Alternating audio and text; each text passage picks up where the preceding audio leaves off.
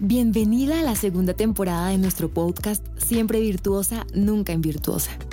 En esta semana juntas nos enfocaremos en cerrar ciclos y sacar lo tóxico de nuestras vidas.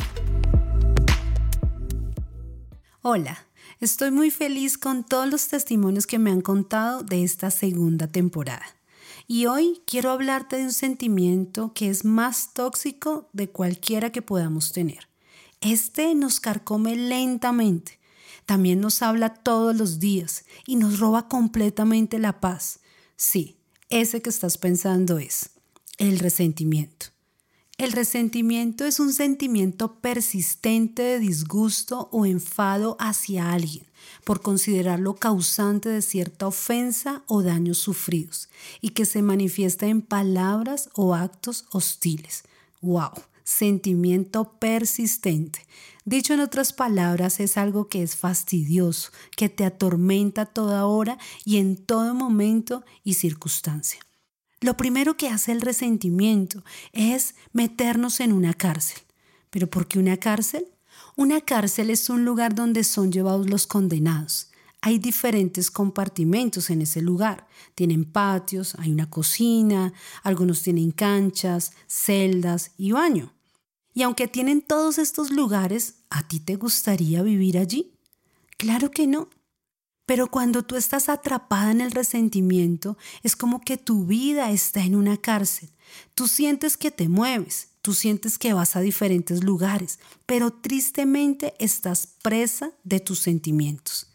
Ahora, yo sé que no es fácil enfrentar todo lo que se ha vivido, digamos una violación, una traición, una separación, un maltrato físico o verbal. Para tener resentimiento hay millones de razones. La gente no paga bien con bien, sino que tristemente paga mal por bien. La gente es egoísta y en el egoísmo se maltrata, se daña, se pasa por encima de las personas. Todo esto es justificable, pero quedarnos a vivir en una cárcel por un crimen que no cometimos es más triste aún que todo el daño que nos pudieron hacer. Quiero que evalúes hoy. ¿Cuánto llevas en esa cárcel?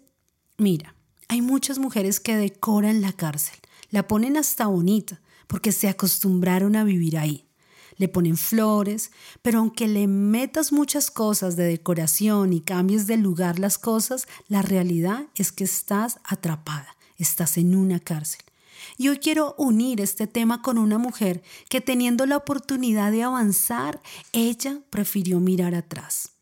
Quizás no lo hizo por algo que le hubieran hecho, pero esta historia sí representa totalmente lo que hace el resentimiento en una vida. En Génesis 19 se narra la historia de una mujer que Dios la quería llevar a un nuevo comienzo, pero ella hizo algo que al parecer era muy simple, pero que desafortunadamente la sacó del propósito de Dios. Lot y su familia vivían en Sodoma y la maldad de esta tierra había llegado hasta el Señor y él había decidido destruir esta tierra pero Dios amaba a Abraham y como Lot era su sobrino, quería salvarlo. Así que mandó a unos ángeles para que lo liberaran. Ellos titubearon mucho, tenían muchos temores de salir, no sabían qué iba a pasar, pero los ángeles prácticamente los sacaron de ese lugar y les dieron una pequeña instrucción. Corran, huyan, no se detengan en el valle y no miren atrás. Estaba Lot, su esposa y sus dos hijas. Todos salieron huyendo por su vida. Pero de un momento a otro, no sé por qué razón, la esposa de Lot volteó a mirar atrás e inmediatamente se convirtió en una estatua de sal. Para mí, ese es el segundo paso del resentimiento. Primero, te mete en una cárcel, pero lo segundo es que hace que te estanca y no te deja avanzar. Mira, la cárcel es el primer paso Estás con resentimiento, pero tienes entre comillas espacio, te mueves, digamos que sigues con tu vida. Aunque todo lo analizas, estás a la defensiva. Es cuando andas enojada, ves a esa persona y como que todo se te revuelve, pero tú intentas seguir con tu vida. Pero esta otra etapa, que llamaré estatua de sal, definitivamente aquí ya estás inmóvil. El resentimiento se ha apoderado de ti el odio fluye por tus venas y todo es porque en lugar de avanzar miraste atrás. Cuando Dios nos quiere sacar del resentimiento, de la cárcel, pero tú te obstinas y miras atrás. Esta mujer ya había avanzado, estaba por llegar al lugar del nuevo comienzo, pero miró atrás. ¿Pero qué significa mirar atrás? Es cuando vuelves una y otra vez a pensar en todo lo que te pasó, en todo lo que te hicieron y no puedes soltarlo. Ya quizás estabas a punto de salir y algo te hace mirar atrás. No sé cuál sería el ruido que estaba sonando. Sodoma y Gomorra fueron destruidas con fuego que caía del cielo, algo así como unos mini meteoritos que caían sobre la ciudad y, los quemaban. Imagínense en el ruido que debió haber sonado, el gemido de la gente, los gritos, el dolor, y fue tanto que hizo que ella volteara a mirar. Los ángeles no le dijeron que se convertiría en estatua de sal por mirar atrás, solo le dijeron no miren atrás y huyan para que no perezcan. Mirar atrás parece inofensivo, pero realmente es una trampa de Satanás. Él quiere que mires atrás y también te presenta ruido. Ese ruido son voces como estas. ¿Por qué esas personas siguen como si nada? ¿Cuándo harás justicia a Dios? ¿Cómo fuiste tan bobo, entregaste todo y él o ellos solo se estaban burlando de ti? ¿Cuántas cosas hablaste, entregaste y no valoraron? También escuchas, si sabes que ellos están hablando de ti y están diciendo esto y esto, si sabes que ahora a ellos les pasa esto y esto, aquí está la trampa del diablo. Te pone todo este ruido únicamente para que mires atrás y te conviertas en una estatua de sal. Quizá no literal, pero en este punto caes en un estado de profundo odio y resentimiento, donde eres incapaz de moverte. Algunas personas se han suicidado por el resentimiento, por la impotencia de ver que los demás no pagan. Algunos caen en vicios, pero en la iglesia y conocemos al Señor, esto nos saca totalmente de la presencia de Dios. Una estatua de sal no puede tener comunión con Dios. Esto te seca totalmente. No me digas que tienes comunión con Dios cuando estás totalmente invadida por el resentimiento. Todos estos días les he hablado del antídoto de las diferentes cosas tóxicas. Y cuando hablamos de resentimiento, todas sabemos cuál es. Sí, el perdón. Pero el perdón unilateral. No te quedes esperando a que esa persona venga y te pida perdón, porque no siempre va a ser así. Algunas veces te pedirán perdón, pero el 80% de veces nadie va a venir. Y solo estás tú y el Señor. Y aquí se define todo. O sigues en la cárcel o estás próxima a ser una estatua de sal. O te quedas siendo una estatua de sal o permites que el Señor te lleve al lugar de libertad.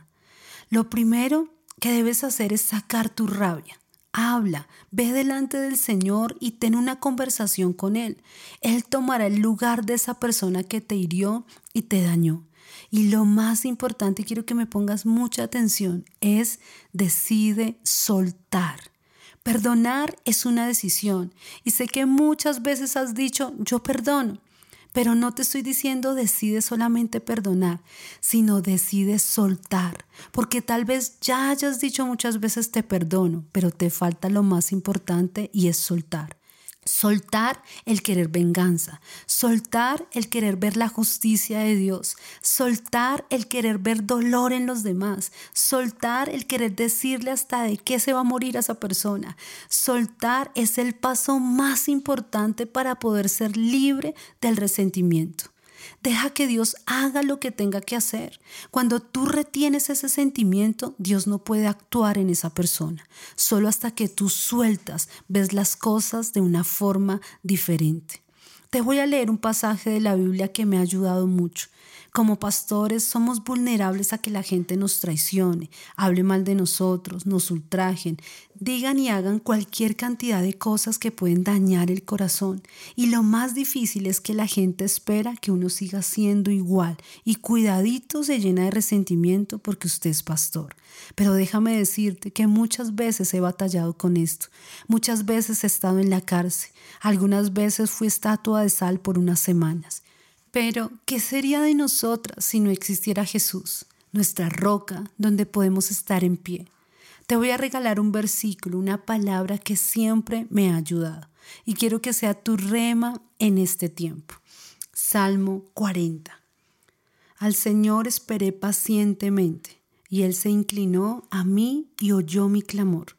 Me sacó del hoyo de la destrucción, del lodo cenagoso Puso mis pies sobre una roca y afirmó mis pasos. Puso en mi boca un cántico nuevo, un canto de alabanza a nuestro Dios. Muchos verán esto y temerán y confiarán en el Señor. Cuán bienaventurado es el hombre que ha puesto en el Señor su confianza y no se ha vuelto a los soberbios ni a los que caen en falsedad. ¿Qué dicen estos versículos? Él se inclina y escucha tu clamor.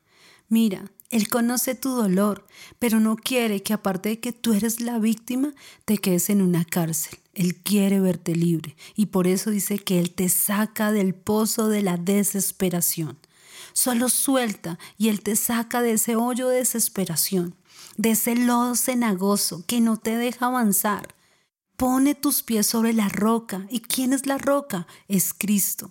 Y pone alabanza en tu boca. Cuando tú logras salir del resentimiento, salir de esa cárcel, tú puedes volver a adorar al Señor tú puedes volver a alabarlo y tu boca ya no será una boca de queja, una boca de dolor, sino una boca que alaba al Señor por todo lo que ha hecho. Hoy el Señor quiere hacerte libre, hoy quiere que tú salgas de esa cárcel, así que permítele al Señor ponerte sobre la roca, permítele al Señor que Él suelte esas ataduras de tu cuello, eso que había estado atándote por tantos años y por tanto tiempo, aquello que tienes oculto en tu corazón, que tal vez no le has dicho a nadie, pero tú sabes que tienes ese resentimiento guardado en tu corazón. Hoy haz una oración sincera, hoy habla, abre tu corazón, ten una conversación con el Señor y saca todo ese dolor, pero hoy decide soltar, porque cuando eres libre. Bueno, Dios te bendiga y espero que este podcast cambie tu manera de ver las cosas y seas realmente libre. Dios las bendiga, las amo mucho, nos escuchamos mañana. Gracias por conectarte a la segunda temporada y hacer parte de este nuevo comienzo.